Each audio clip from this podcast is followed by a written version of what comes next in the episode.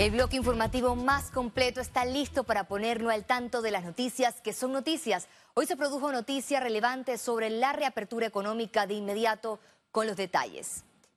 Los panameños a partir del lunes primero de junio podrán salir desde las 5 de la mañana hasta las 7 de la noche, sin restricciones de sexo ni de cédula regirán un nuevo horario de toque de queda. La ministra Rosario Turner reiteró la importancia de quedarse en casa y de mantener el distanciamiento social a pesar de esta flexibilización en la movilidad. Ya que pasaremos del control por cédula a un toque de queda que se establecerá a partir del primero de junio de 7 pm a 5 am del día siguiente. Además sabemos y lo hemos escuchado en, múltiples presentaciones que los niños también han estado sometidos a situaciones de inquietud, algunos con reacciones de ansiedad en casa.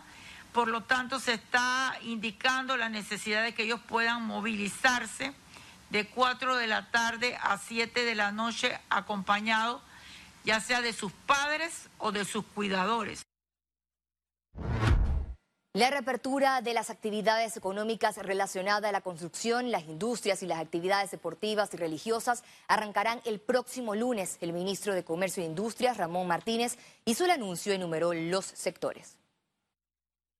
Este bloque número dos tiene consigo la construcción de infraestructura pública, privada, pública priorizada, la minería no metálica, entre ellas están las concesiones de exploración de material no, metálico.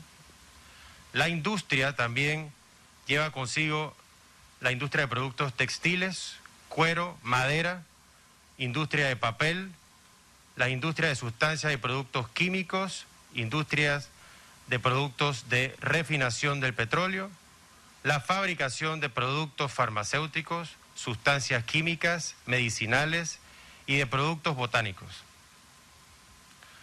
también la industria de materiales de construcción y suministros, la industria de productos informáticos, electrónicos y ópticos, la fabricación de maquinaria y equipo, vehículos automotrices y el suministro de electricidad, gas, vapor y aire acondicionado.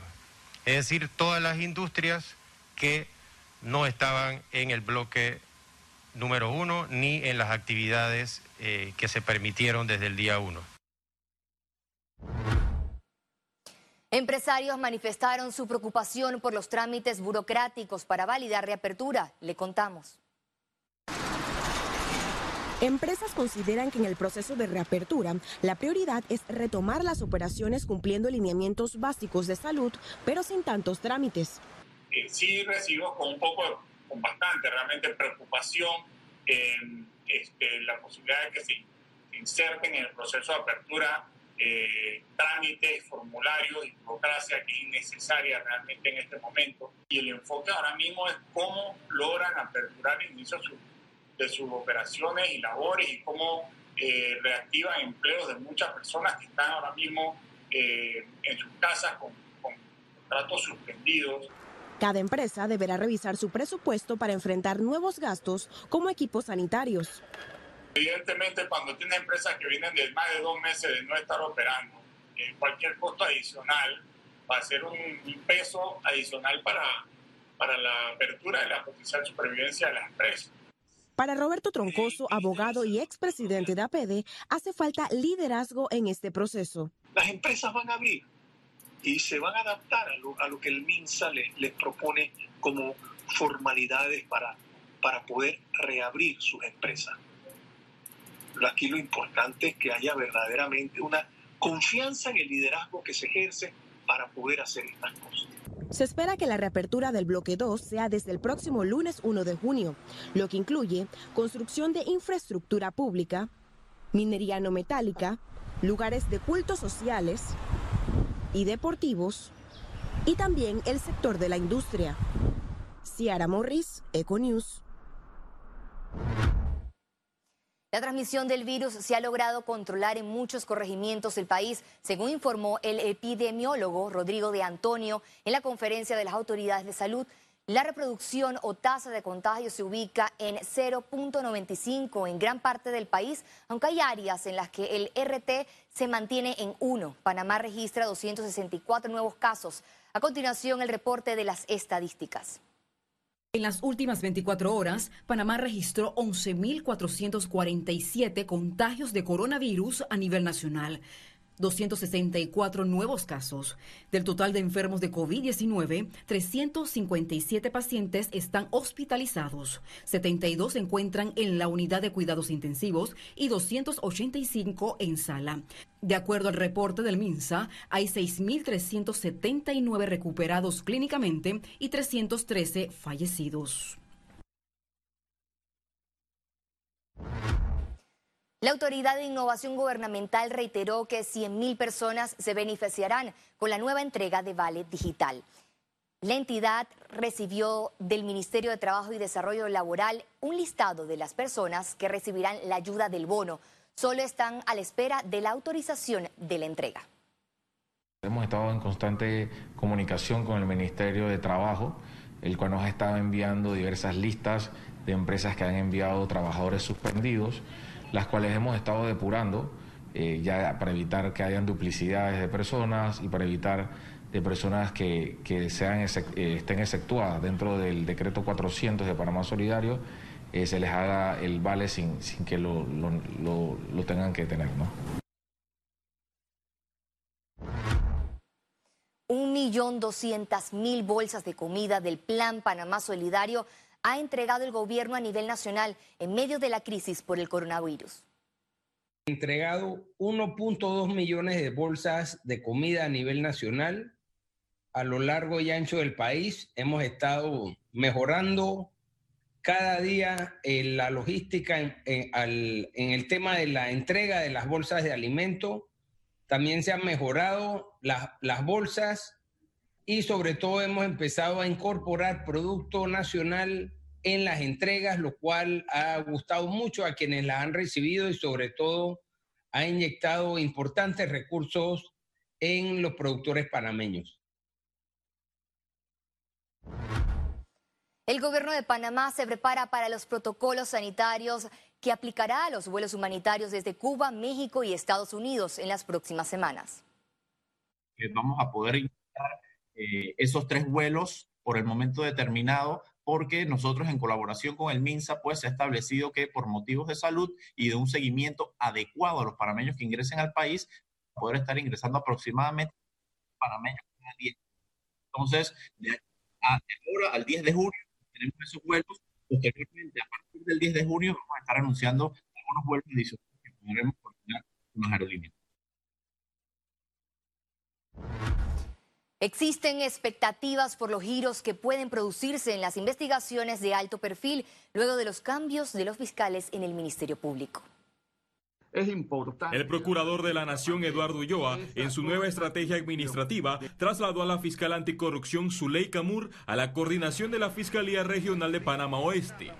Yo no lo veo como un castigo, sí lo veo como una función del señor procurador con el ánimo de darle equilibrio y que sea la justicia la que prospere en las investigaciones. No solamente Zuleika Mur debe ser trasladada de su, de su cargo, de su responsabilidad como fiscal anticorrupción. Está la fiscal Tania Sterling, la fiscal Biel Cabrose, la fiscal Ruth Morcillo, que son fiscales anticorrupción. Moore, cuestionada por investigaciones selectivas en el escándalo de Brecht, estuvo al frente de los casos Riego de Tonosí, Cobranza del Istmo y Finmecánica. Por otro lado, el fiscal anticorrupción Aurelio Vázquez pasó a la posición de fiscal superior coordinador de investigación y asistencia en la sección de familia, luego de estar en investigaciones como New Business, Blue Apple, Richard Pfeiffer y el caso Ricardo Martinelli. El Estado de Derecho se fundamenta principalmente en la presunción de inocencia. Y esta señora había cambiado ese principio por, por la presunción de culpabilidad. El mensaje es que el Ministerio Público va a hacer la labor sea quien sea que esté en el cargo de fiscal. Ese debe ser el mensaje. Hoy cambias a Zuleika Moore, pero no indicas cuál va a ser el reemplazo de Zuleika Moore. Los cambios se producen cuando faltan menos de dos meses para que finalice la prórroga otorgada al Ministerio Público en el caso de Brecht. Félix Antonio Chávez, Econius. El ex candidato presidencial Ricardo Lombana acudió a la sede administrativa de la Caja de Seguro Social para solicitar los estados financieros que no han sido publicados en la entidad. Si la Caja de Seguro Social tiene tantos años sin cumplir con la información que le tiene que entregar a los ciudadanos, ¿cómo nosotros ahora, hoy, podemos confiar de que se van a tomar buenas decisiones si nosotros, los dueños de la caja, no hemos visto la información? Eso es lo que estamos solicitando hoy. Que la Caja de Seguro Social, tanto su junta directiva como el director general de la caja, dispongan, entreguen, den copia, pongan a disposición nuestra y a través nuestra de la ciudadanía estados financieros debidamente auditados. La mora judicial es un factor que preocupa a los abogados luego de la suspensión de los términos legales. La pandemia por el coronavirus y la cuarentena colocan a la justicia en un escenario de parálisis de trámites, tanto en los juzgados como en la Corte Suprema de Justicia. Se mantuvo eh, activado las competencias del Pleno que se referían eh, a los amparos y a los habeas corpus.